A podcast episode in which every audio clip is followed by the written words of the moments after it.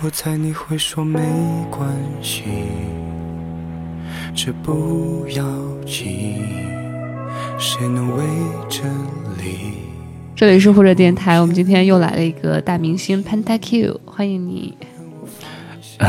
纠正一下，不是大明星。你能重说一遍吗？再组织一下语言。OK，呃，对于我们来说，其实是个大明星了，因为我们 嘉宾一般都不是这种艺人型的。啊但 anyway，我们今天来了一个音乐人，嗯，嗯是 Pentakill，欢迎你。大家好，呃，胡扯电台的朋友，你们好。呃，我今天要在这里跟你们胡扯了。嗯，我是西瑶。我是关关，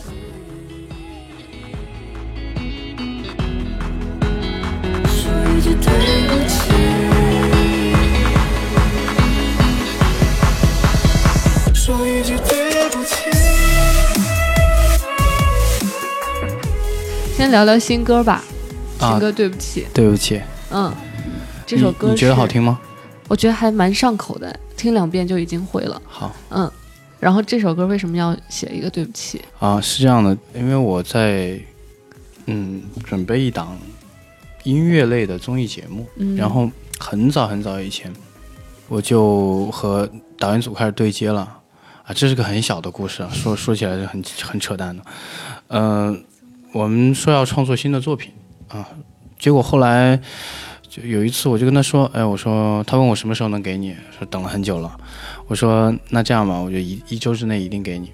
那如果不能给你好的 demo 呢，我就向向你全网所有社交媒体向你道歉，因为我我讲话喜欢开玩笑，你知道吗？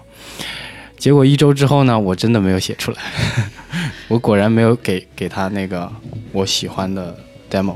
但后来出现的出现了一个我自己哎，我觉得比较满意的好听的东西以后，我就想我要把这个东西做成一整首歌。我觉得它有一个呃好歌的一个潜质在，所以呃我开始构思它的主题，然后我就想到了我之前跟这个对接导演开的这个玩笑啊，我就觉得哎，呃，对不起三个字很好，因为很简单，但是呢，给人想象空间又很大，然后和那段音乐整个的那种那种通透的气质又比较符合，所以就有了这个点子。我不知道其他创作者什么样，但对我来讲，反正你写什么都是写，那不如就把这个自己开过的这个玩笑呢，把它圆回来、啊，就这个意思。嗯，对，然后就找到了周深帮你，本来整首歌是要给他唱的，嗯，他说前面那一段你不要换掉了，前面那段是我自己录的 demo，很多人也就觉得不要换掉。然后对不起三个字一开头从这种男生视角里面出来呢，那是不一样的和女生唱的，所以就我们就保持了 前面一段男生，后面一段女女生啊，男人唱的女生，然后就有这样一个东西出来了。而且现在马上迅速就九九九加网易云上评论，啊，那那也是嗯对正常的。就一首歌如果不能迅速，就代表你这首歌可能是不是你会怀疑自己是不是没做好？不是因为因为云音乐是这样的，它它会有一个粉丝的订阅者的积累嘛。嗯，就因为我们开始在云音乐上有一点点粉丝的积累了，所以九九九加这个东西，你基本上发出来，大家不听也会马上给你留 留言留到那么多的。你觉得自己男粉多还是女粉多？我可以给你看我后台的数据，我看他之前说是八比二的一个对，八比二。然后，但我近一年发了《依然》和《对不起》这两首歌以后，我的女粉昨天终于突破了百分之三十，对，三十一现在是。我们曾挥霍的过去，一闪即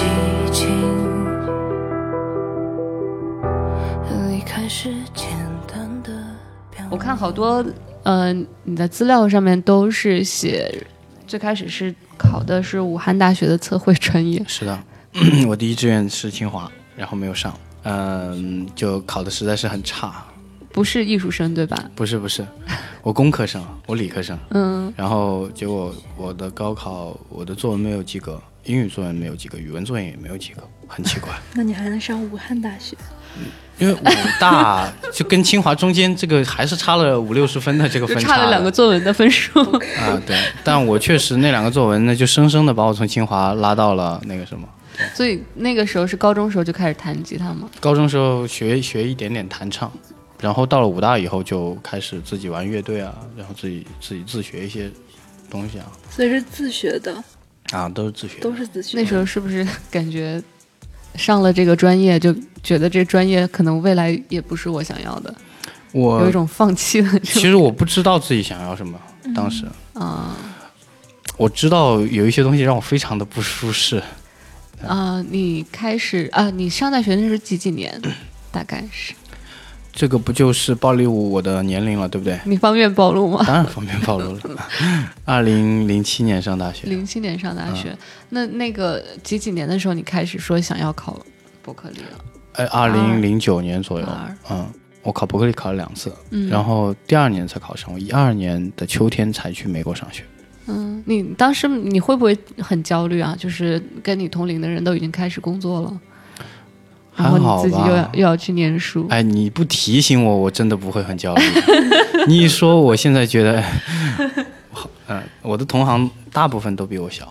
嗯，当时你这个决定，比如说大学毕业了，然后我我我可能还要再继续追追求，算是我的算是梦想吧。啊，我不从来不提这个词，那你怎么说？你觉得这是一个什么东西这是一个正常的职业规划。？OK，假如说你在追求一个自己的职业规划，或者说对自己的未来规划，其实做了一个呃转变吧，就是你周围的人会怎么说？就比如说你的父母，父母是支持的，嗯，父母是支持的，但周围的人都觉得呃挺奇葩的吧，就这么，但是他们呢也没有看到我，呃，当时还没有看到我失败的样子，所以他们不会嘲笑我，但是理解的人，其实我认为真正理解的人不是特别多，嗯嗯，但大家嘴上都还是支持的，嗯，对，因为友好嘛。你为什么觉得这可以作为自己一个未来的职业？我没想过，其实我真没想过，甚至我这么跟你说，嗯，我去美国之前，我没想过自己会做电子音乐。我做做电子音乐之后，我也没想过自己会变成一个 DJ 艺人。开始做这个之后，我也没想过会慢慢的把它变成一个很重要的一个工作，呃，而且被我们的小圈层所需要。嗯，都没想过，所以也没计划过，他就就这样发生。当时脑子里想的是什么？我是那种我不知道怎么想，我就把眼下的事情先搞定，有演出就做好演出，有歌就做好歌，嗯，就这样的，然后慢慢的机会就自己找上来了。很多人都会过多的去在乎未来的规划，其实对我们每个人来说都是一样，想想的事情往往跟我们不一样。嗯对，但很努力的去打磨自己的专业和做准备了之后，往往发生的事情都会比想象的要好那么一些。你是运气好，加上自己很聪明吧？大部分是运气好吧，可能。对哎，你选的专业是这个音乐制作和工程？对，音乐音乐制作与工程，嗯，嗯为什么选这个专业？我想不到其他的专业，我可以大概跟你说一下，什么爵士作曲，什么编曲。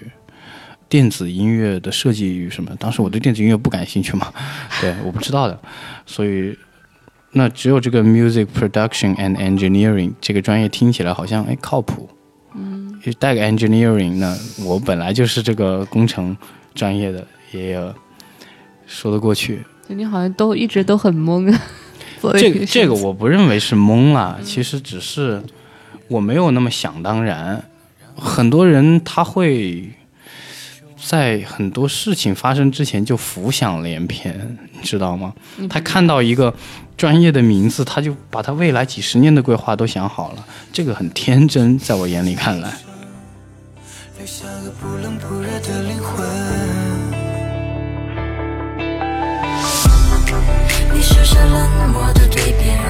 灵魂。你是不是冷漠的对别人，是是让自己变残忍，却忘了热爱曾让你更完整。多久的时候有会有人跟你发出邀请，说能不能跟我签约？这样想签约你的这种邀请，你为什么都拒绝了？二零一六年应该是国外的，就是一个原因啊，很简单一个原因就是呃，我我想做中文音乐，呃，哦主要想做中文音乐，所以你如果你是国外，你觉得当我提出这个啊，你你会觉得呃行了，你你不用跟我谈了，对吧？国内的是因为呃，我想自己先做做看呗，嗯而且呃，新东西嘛，新文化，新的音乐，嗯，我不认为其他人比我懂。嗯所以我想先试试，然后明确了自己需要什么样的合作伙伴以后，再来聊这个不迟。我觉得是这样子的。嗯，前期的时候你都说了，说选专业还是什么，嗯，就是先先做好当下的事情。大概什么时候你就有有一个想法，说我未来想要做什么样的音乐？嗯，开始发了一些东西在网上以后，当时是云网易云音乐刚开始招募音乐人，嗯那个时候音乐人可能很少，然后嗯，就开始你发发上去，最开始也没人听，没人知道你是谁啊，这种音乐就是小众音乐。但后来就慢慢的，哎，大家有有人对你开始有评价，然后有一点期待，就继续做呗。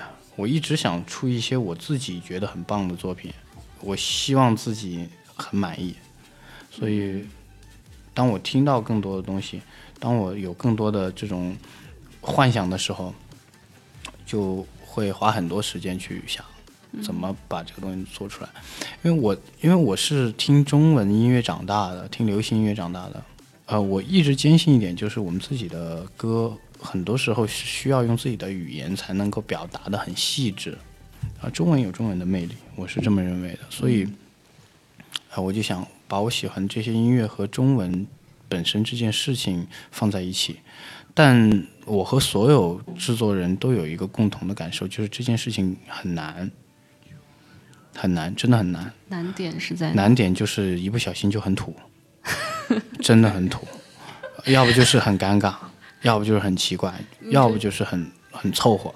你觉得这个问题是在在哪儿？是我们自己听者的刻板印象，还是说真是真的很土？真的是这样原来音乐制作人也会这么想。真的是这样。你觉得为什么中文就容易做？如果做成电电子乐乐就很容易呃，首先它气质不是很符合，嗯因为气质中文的气质本身是一个很细腻，相对比较婉转，然后相对比较嗯重复性不会那么强，就你很少听到一首歌一直重复一句，一直重复一句对不起，啊，对，就是。然后有很有很多音乐上的特点啊，包括你中文的发音，你的、你中文发音是带有音调的，嗯嗯，所以如果你嗯写的旋律啊和音调上差距太大，就会就很奇怪，这是一点，这是很小的一点。然后主要是气质上，因为电子音乐向来就是很直接、简单、自然啊，然后它整个的画面感也比较大。但我们的中文的，我们至少以前听到过的大部分的流行音乐，都还是很具体、很细致，然后很嗯，不那么直接，相比起英文歌曲，而且里面的有一些就是用词啊、文法很很不一样，这个也也来源于说以前没有过这样的东西，所以我们听不习惯的。嗯。嗯，那如果以前有过，或许未来，哎，像 Panic 的这样的作品很多很多，就是有一部分成为了很流行的东西以后，那大家可能会觉得这个东西稀松平常。嗯，那主要是这大概是这些原因吧。嗯，我也没有办法总结的很具体。嗯，但总归就是很奇怪。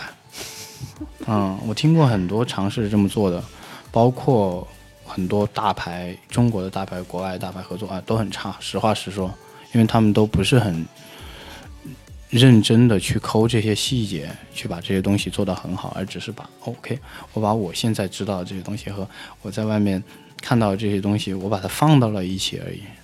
你你觉得国内的现代音乐是发展什么水平？因为之前我跟别人聊，他们就说，他们觉得有一个问题之一就是，国外流行的东西，国内是没有的，然后国内还在流行十几二十年前流行的东西，还在持续流行。你觉得这是一个问题吗？这个这是这当然是一个问题，但这个问题其实很复杂。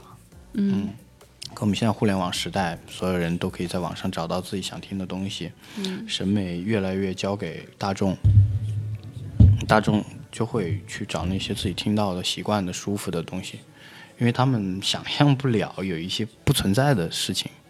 就像我们拿到智能手机之前，嗯我们都不知道现这样生活，别人跟你说，你也觉得你你在跟我胡说八道但是。国内国外的也是同样是互联网的环境，然后但是他们的音乐进程是不断在向前的。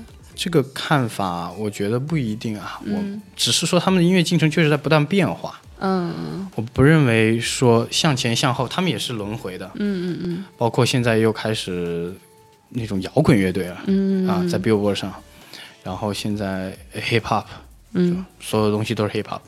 电子音乐红过一段时间，现在也也不火了，就是嗯，对国外也说 EDM 现在 EDM。我我我这么说啊，就全世界 EDM 的时代已经已经过去了，在我看来，嗯。但是 EDM 就是 Rave 这个文化，嗯。就是 EDM 音乐节这种狂欢的文化会留在这里的，就像永远有摇滚音乐节，永远有 Coachella，有有有这些东西，它会留在这里的。只是说，对于主流流行文化来说，它也是会过去的。嗯，那有一些我们觉得最不时尚的东西，它会留下来，因为它不时尚，它就不过时。就是你、你你每年都会听到一两首金曲是只有钢琴和人声的。那就是说回国内的问题，你觉得国内现在音乐的问题是都有哪些？你觉得是比较比较严重的？嗯，第一点是，我会从我们自己来找来看哈，我会从这里开始。第一点是我们确实音乐人做的不好，啊，实话说做的不好。是因为没有专业的经过专业培训吗？嗯，不是，是因为现在真的做音乐比以前要容易生存了。啊，对，以前市场开始变好了，现在五花八门的赚钱的方法，音乐人士那么多的可以上综艺节目。那么多的综艺，不是上综艺啊，你给综艺的编曲，他们总归有需求啊。你去创造幺零幺，你需要多编编多少个？然后，互联网视频素材是需要音乐的，生存是比以前要容易很多了，开始。然后大家版权意识也变好了，嗯呃，包括你能够得到的一些版权的授权费用也是也是越来越好，然后大大小小的演出也比以前要多。第二个呢，就是，呃，我们没有权威的这种频道去引导大众的审美了。为什么学猫叫那么红？那我还认认真真的去追求我的那些东西，是不是不值得？真的很多人会这么想。那转而他们就会所谓的，嗯，向这个现实去低头。其实他们生存状况没有那么差，但是他们希望自己能够得到自己该得到的东西，所以他们会放弃自己最初要做的那些事情。而最初要做的那些事情，如果他坚持下去，往往是带来巨大价值的。但但坚持的人的确很少，我身边很多人。包括我的很多一些朋友同行都会这样，嗯，这是个事实啊，这是个现实，我觉得没没什么问题，就个人选择问题，只是说这个大环境给大家造就了这样的想法。你说还有什么问题？就是我之前说的，嗯，互联网时代让所有的审美都被交给了我们的大众。我不是说大众审美不好，这是一个很很现实的东西。如果没有人告诉我们吃方便面或者吃麻辣烫没有营养，没有人管你的话，让你自己去选，可能大部分人一辈子都会吃这个，因为这就是本能，这就是人，人就人就是会这样子的，对。但是，呃，我我认为艺术我们要保留一部分这样的审美机制，但事实上还是需要有另外一部分。审美是让营养师让我们的艺术上的营养师来教你怎么吃。那我们现在是没有这个营养师的，我们的产业里，美国仍然有 Billboard，美国仍然 Radio 是一个很很重要的东西。那这个榜单是不是逐渐会被歌单取代？呃，我不知道，我没有办法预测这个榜单有可能会回来，但这个榜单，我说的并不是说榜单这个东西，而是榜单背后所代表的权威性。嗯嗯曾经我们是有的，曾经我们有几大唱片公司，曾曾经我们有李宗盛这样的制作人把，把林忆莲、把张信哲、把这样的歌手塞到了我们面前。OK，我们听，因为当我们走进音像店的时候，全是他们的时候，我们就没得选了。说实话，这就是因为没得选。说白了，现在是我们任何音乐都可以在网上找到，你可以在网上找到所有的你想要的东西。嗯，你不再受那些营养师的影响了，因为音乐本身它不会对你的身体造成损伤，你不认为这是一个很必须的东西，你觉得大家就是放松放松。那你有没有觉得，就是现在是不是，呃，尤其是中国的这种音乐听众是处于一个被教育的阶段？就比如说，他生下来他就没吃过方便面，他生下来就吃鸡蛋这种很营养的东西，他可能就很适应这种东西。没错，没错。其实不是中国，就在美国也是一样，在任何国家都是一样。嗯，那，嗯、是美国，我我认为我们不应该去看这个所谓的高和低、好和坏，因为都是相对的。就是你在美国的音乐产业里，很多音乐人也在骂美国的自己的听众听的都是没有营养的垃圾的口水歌，对，甚至比我们更愤怒。嗯，我觉得没什么好。只是我们的文化背景不同，然后发展的时间也不同一样。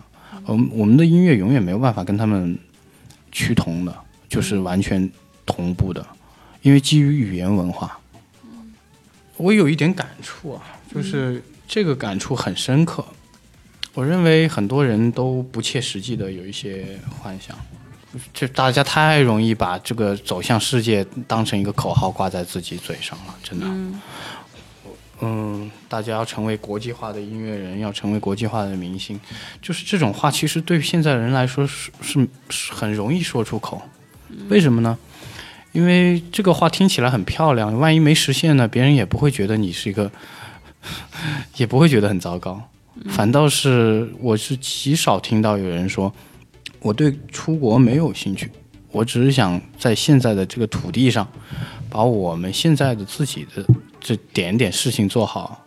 嗯，很少有这样的人，这是我相信，这是我们国内音乐发展不那么理想的一个很重要的原因。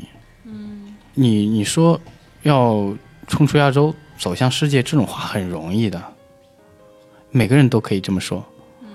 但是这个容易的背后，是因为大家知道这个话说出来的代价没有那么大，这个话说出来，嗯，失败了没有那么丢人，因为它是个宏图大志；成功了呢，那又很厉害，说出来又很漂亮，还带着民族自豪感。但我认为音乐不要不要扯些这些东西，我觉得没有必要。所以，所以我要做这个东西也是这个原因，是因为我真的认为。我这样的人不是特别多，完全有机会留在哎大家所说的那个成熟的市场上。我们的市场如此的不成熟，总要有人来把它做成熟，对不对？那你为什么不想成为一个成熟市场上的一个成熟的艺人？因为你在国内，它如果是个不成熟的市场，你很有可能就成为最开始的那批奠基人。你可能、啊我觉得，我觉得音乐人总是把市场挂在嘴上，是很幼稚的一个行为。嗯因为他们根本看不到什么是市场。嗯我们既然在做新的东西，你跟我说这个新的东西有成熟的市场，这本身就是一个悖论，对不对？嗯市场是需要被去创造的，这些东西都还没有出现，你何谈成熟不成熟？你是说电音的市场吗？对啊电音的市场和一部分流行音乐市场、独立文化、小众文化的市场都是这样的。不是我没有那个远大的理想，而是我就我比较明确自己要做的事情是什么。嗯，哦，还关于音乐还有最后一个问题，就是你觉得韩国的呃流行乐因为他现在韩国好多这种组合也好，嗯，单人的艺人也好，好多会唱排行榜，嗯歌曲会唱排行榜，然后他好多艺人跟海外的，比如说美国的艺人会有合作，嗯，这会代表说韩国的音乐更成熟吗？或者更国际化？我觉得韩国音乐是是成熟，嗯。是成熟，但你说国际化吧，也没有那么国际化，其实，嗯，因为都很多基于韩文的都没有那么国际化，就是说他们确实比我们出更多的国际的明星，呃，他们也出过神曲，啊、嗯。G a n g n a m Style，、对，但，嗯，你说主流的歌星里面有韩国人吗？在国际上，有韩裔或许有，韩裔都很少，还是一样，其实，呃。呃，韩国确实很很那个什么，因为我因为因为韩国的流行音乐，它的这个这个产业内组成部分，就大部分是我们校友，真的大部分是我们校友，因为他们有这个一脉相承的传统。哦 OK，我要去上学，上完学回来就做音乐，就是这样子的。所以你的校友中国人多吗？中国人现在挺多了，现在很多中国人超过韩国人了。以前以前韩国人是全世界就是国际学生里面最多的，比例最大的，因为他们真的有这个这个这个传统，感觉是到 Berkeley 来，然后他们所有的工艺，我觉得都是要很不错的。但我觉得他 K-pop 成功的原因是他们真的专注于自己的 K-pop，对，自成一派。我不知道他们的音乐人是不是也面临着我们这样的有有这样的心态，但是我相信一定有。但他们真的很有一部分人，因为我在 Berkeley 上学的时候，我认识的韩国朋友，毕业以后一定要回国，就是没有没有那些乱七八糟的想法，因为他这就是他们想做的事情。他来这里的原因就是要回去做他 K-pop。我希望未来会有很多很多像我这样的音乐人，我我很有信心，我觉得会来会有很多，因为当有人开始走出这一步，并且取得一些成功的经验的时候，并且大家会慢慢发现，哎，好像也不是说所谓的你要靠成熟的市场才能够生存的很好的时候，可能就是我们真正这个音乐文化会踏踏实实去发展、壮大、飞跃的时候，我是这么认为的。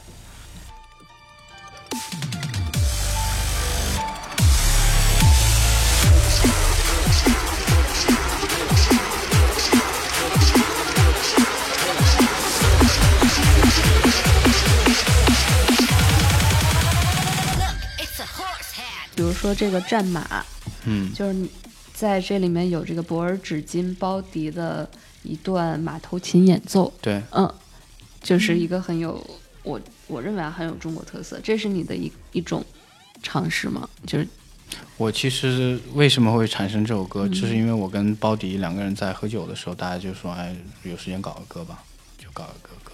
那他是个拉马头琴的，你你有故意说想要把这些中国的元素、弦乐啊，就是风格等等加除了中文以外没有。民乐这样的东西，我我是听的，我听的不多不少，它并没有在我的基因里占据很重要的比重，所以我不会刻意把我基因外的东西拿进来。你所谓的基因是指你上那个专业培训之前你所啊，对你所听的东西，对我相信你们听马头琴吗？小时候听马头琴曲子吗？不听，对不对？嗯你们但但每个人都听周杰伦，对吧？嗯，一样的，就是我也是一样，所以我不会刻意的把嗯没有在我身体里的东西拿进来，但尝试是好的啦，但我不会把它真的当做我的一个标签。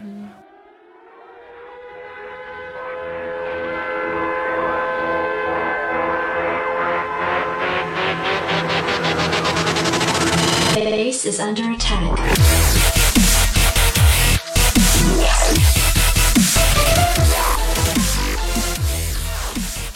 空袭这个歌是你在回国前，对，我我我很喜欢这首歌，我到现在我觉得这是我所有歌里面最被人低估的一首。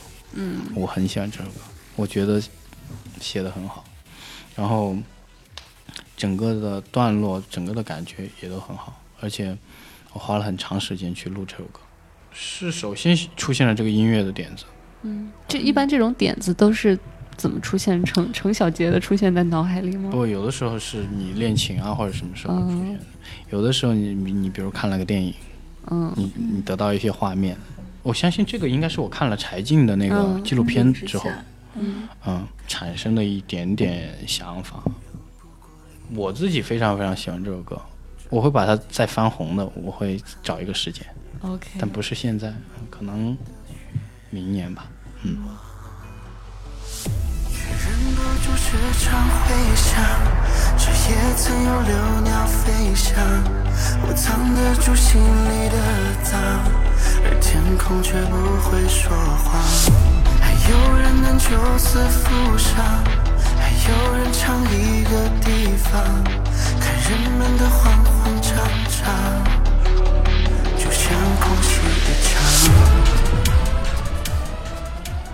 我帮胡扯电台说几句好话，好吗？好的，胡扯电台很好，然后两位呃主持人呃很优秀，所以我们才才积累了这么多不错的话题，嗯、呃，话题内容，所以呃希望大家支持胡扯电台，也有时间有兴趣的时候听一下 Pentakill 的音乐。谢谢希望大家支持 Panda Q。支持 Pentakill 的新歌《对不起》，嗯，一首嗯非常好听的歌。谢谢。嗯，好，谢谢，拜拜。